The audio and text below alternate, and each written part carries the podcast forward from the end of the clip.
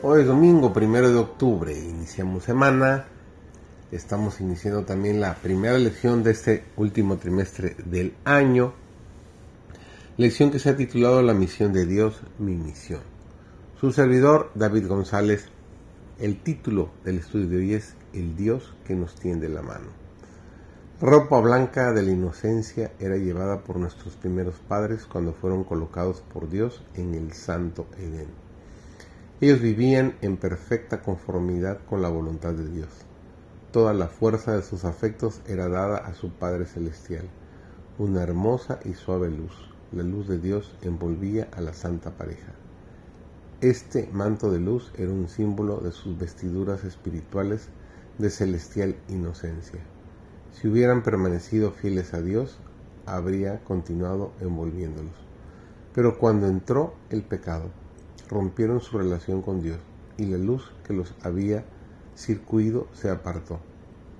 Desnudos y avergonzados, procuraron suplir la falta de los mantos celestiales cosiendo hojas de higuera para cubrirse.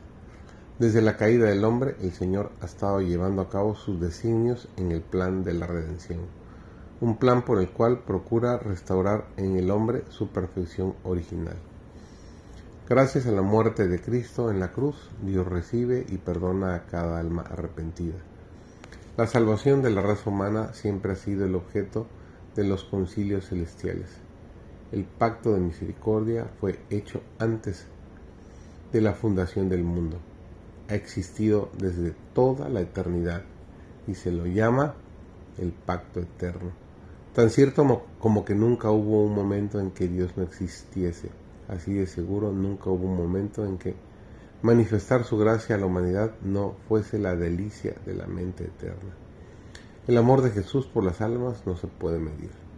Cristo murió para salvar no solo a los pocos que lo aceptan, no, Él vino a nuestro mundo para salvar a cada hijo e hija de Adán.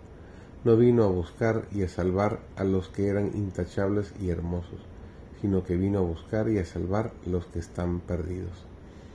No he venido a llamar a justos, sino a pecadores, al arrepentimiento. Él es el verdadero pastor, siempre dispuesto a dejar el rebaño que está en el redil e ir al desierto en busca de la oveja perdida. Cuando veáis la enormidad del pecado, cuando os veáis como sois en realidad, no os entreguéis a la desesperación, pues a los pecadores es a quienes Cristo vino a salvar, a ti y a mí. No tenemos que reconciliar a Dios con nosotros, sino que, oh maravilloso amor, Dios estaba en Cristo, reconciliando consigo mismo al mundo. Por su tierno amor está atrayendo así los corazones de sus hijos errantes.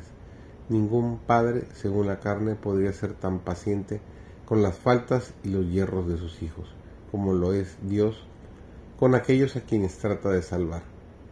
Nadie podría arguir más tiernamente con el pecador. Jamás enunciaron los labios humanos invitaciones más tiernas que las dirigidas por él al extraviado. Todas sus promesas, todas sus amonestaciones no son sino la expresión de su amor inefable.